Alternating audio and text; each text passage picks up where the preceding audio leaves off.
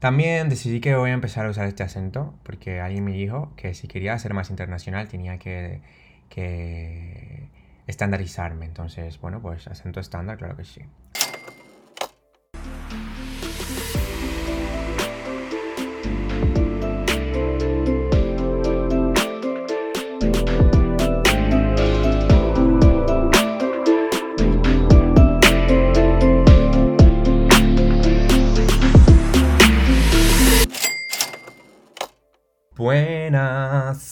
Buenas. Creo que señores, bienvenidos a Dochele. ¿Cuánto tiempo?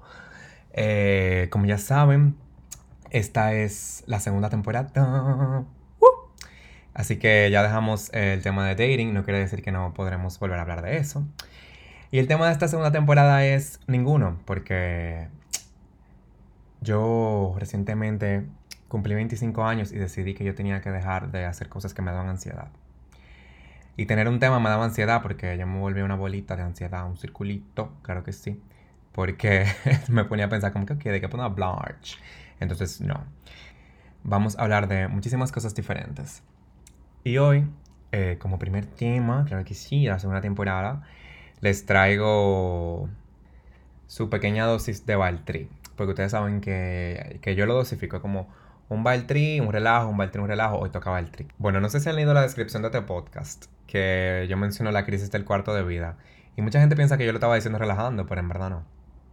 Sí, yo tengo una crisis del cuarto de vida y eso es básicamente como la crisis existencial que te da cuando tú estás en tus 20, entre los 20 y los 30, que como que cuando tú no sabes qué rayos hacer con tu vida. O sea, como que tú tienes la crisis de mediana edad, que es cuando tú dices qué diablo hice con mi vida, aunque te queda la mitad, ¿verdad? Pero bueno, también.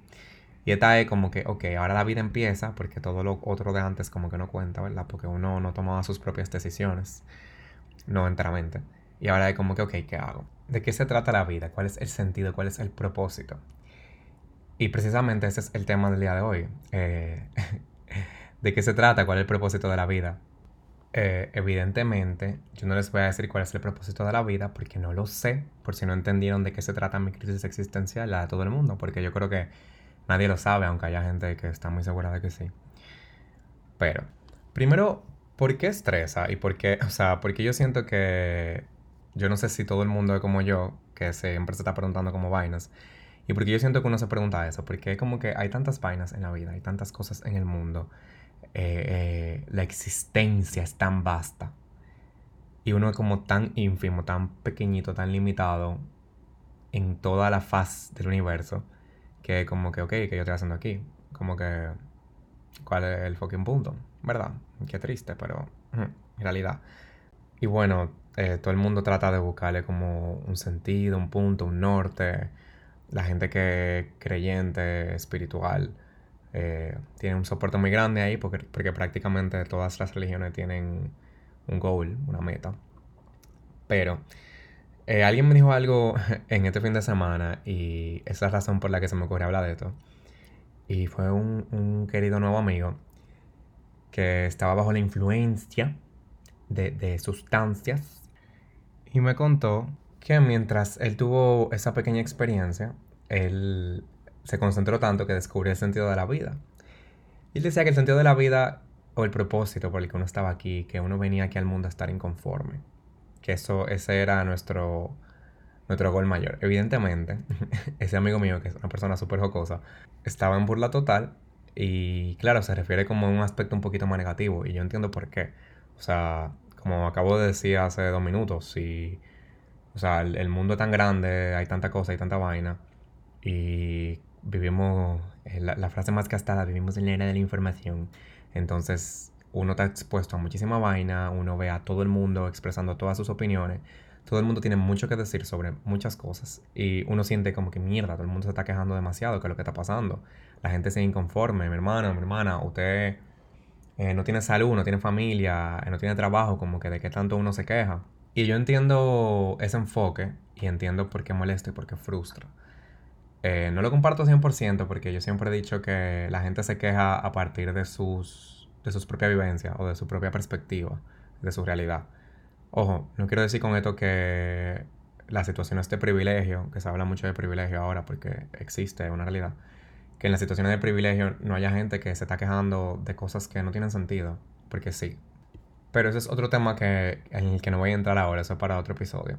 Entonces, como digo, entiendo por qué, por qué él lo dice y por qué lo dice evidentemente burlándose. Pero ¿qué pasa? Como yo soy yo, yo después al otro día me puse a pensar como que mierda, él tiene un punto. O sea, esa afirmación tiene un punto. No desde el punto de vista que él la estaba diciendo, eh, pero sí de otro. ¿Y qué es lo que yo creo? Y, lo voy a acuñar como mi, sentido de la vida. Por lo menos hasta que llegue a la crisis de la mediana edad. Y que claro, tiene, su, tiene sentido. Uno, tiene que, uno viene al mundo a estar inconforme, ¿por qué no? No en el sentido de, una inconformidad negativa, de, de estarte quejando de todo lo que te pasa, de, de no encontrar ni un cc de agradecimiento en tu ser, de, de todo lo bueno que tú tienes. Pero sí, hasta inconforme con, con todo lo que no está bien o con, todo lo que tú entiendes que tú puedes mejorar. O sea, yo entiendo que todo el mundo, todo ser humano, toda cosa existente en la naturaleza tiene una oportunidad de mejora. ¿Y qué tú haces en la vida si no es observar esas oportunidades de mejora, llenarte de inconformidad de eso que tiene que mejorar y hacerlo mejorar? O sea, y esto no lo estoy diciendo porque esté bajo la influencia de nada, esto lo estoy diciendo muy sobrio bueno, tengo un traguito aquí, pero muy sobrio. Porque tiene todo el sentido. O sea, si tú, si tú estás vivo y si tú estás aquí, y si, y si ya tú tienes la, la dicha o la desgracia de respirar este aire contaminado en la ciudad de Santo Domingo, donde quiera que te encuentres, que seguramente está contaminado como quiera, ¿qué tú puedes hacer si no llenarte de inconformidad de que ese aire está contaminado y vamos a limpiarlo, vamos a ver cómo que se va a arreglar? O sea, si no, ¿qué tú haces más que estás jalando aire? ¿Qué tú haces más que ocupa un espacio? Y tú no tienes que, sentirte inconforme de grandes cosas y, y abanderarte de yo voy a hacer el cambio estructural que va a cambiar al mundo porque sí. O sea, ojalá.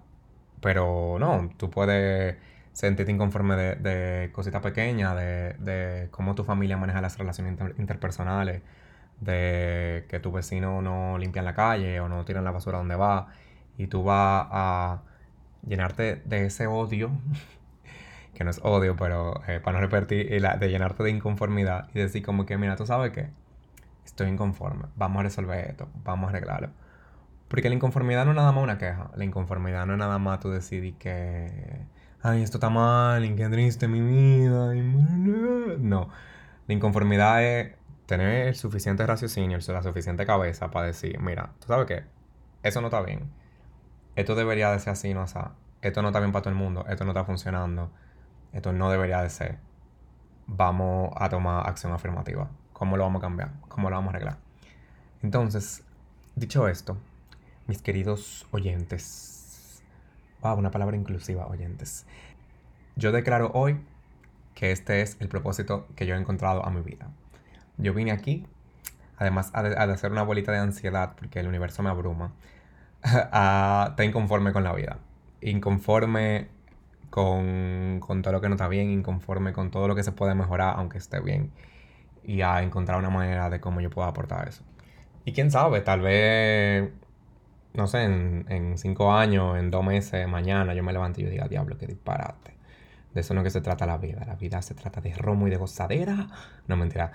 Pero tal vez me arrepienta, tal vez cambie de opinión. Eh, como dije ahorita, yo recientemente cumplí 25 años y yo sé que no es mucho, aunque uno sienta que sí, uno sienta que Milkina, que estoy haciendo con mi vida, ya yo tengo 25, que yo a veces pienso como que mierda, probablemente yo voy a vivir 80, 100 años, ojalá. Y yo estoy en un cuarto de mi vida. O sea, estoy en, un 25%, literal, probablemente, de lo que yo voy a vivir. ¿Por qué me abruma tanto el hecho de, de todo lo que va a pasar? Porque yo tengo que entender que tengo el propósito de la vida, porque bla, bla. Y ahí volvemos con la misma inconformidad, es como que lo que estoy pensando ahora, lo que siento que debería de hacer no es suficiente. Pero en vez de, de enfocarlo desde el punto de vista negativo, de llenarme de ansiedad, de preocuparme, de bla, bla, bla, ¿por qué no tratar de verlo desde un punto de vista productivo? Ok, bueno, no sé tal vez lo que quiero por el resto de mi vida, pero por lo menos por el próximo mes o por el próximo año. Porque al final uno va cambiando, uno va aprendiendo, uno va creciendo y creo que si, si hasta ahora ha habido una constante, es siempre esa inconformidad, por lo menos de mi parte, ese cuestionamiento como, hmm, esto como que no me cuadra, esto como que no debería de ser así. Y yo creo que, todo el mundo tiene como ese drive adentro, ese, ese, ese impulso de, de... Por eso todo el mundo tiene tantas opiniones y todo el mundo se siente como tan con derecho de expresarla y de decirla, porque uno entiende que, que las cosas deberían de ser diferentes. Yo creo que lo que está mal es el enfoque. Y ese como uno de los pequeños aprendizajes, porque estoy madurando, estoy creciendo. Eh, creo que ese, tono no fue muy... No trabajo mucho para mi argumento, pero sí estoy madurando, confíen. Y esa es una de las cosas como que yo aprendí. Uh, no tan mal estar inconforme. Y creo que ese es el punto que quiero llegar. No tan mal estar inconforme, no tan mal quejarse. El que tú haces con esa inconformidad y qué tú haces con esa queja. Y wow, yo siento que esto sonó como una charla inspiracional, pero bueno, esa es una de las, esa es una de las caras de la moneda de los cheles, claro que sí. Entonces, nada, señores, cuéntenme ustedes, personas más experimentadas, personas que han tenido más experiencia de vida, ¿cómo les ha ido a ustedes con esta pregunta? ¿Qué sienten? ¿Cuál es el propósito? ¿Importa? Porque hay gente que me dice que whatever, o sea, estamos aquí, vamos a darle para adelante porque hay que estar pensando tanto. Y yo a veces digo, diablo, esa gente es un maldito genio, pero yo no puedo parar de pensar. Entonces, nada, señores. Cuéntenme ustedes de qué están inconformes, qué quieren cambiar, qué quieren hacer con su inconformidad. La están canalizando. No sé. Ahí les tengo esa pregunta. Y nada, señores. Eh, nos vemos en el próximo episodio, la próxima semana. Cada miércoles. Si les gustó, porfa, compartan.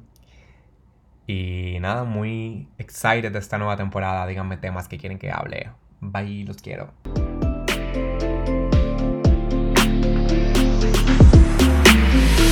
Diablo, me han pegado, claro que si van a hacer un drinking game conmigo.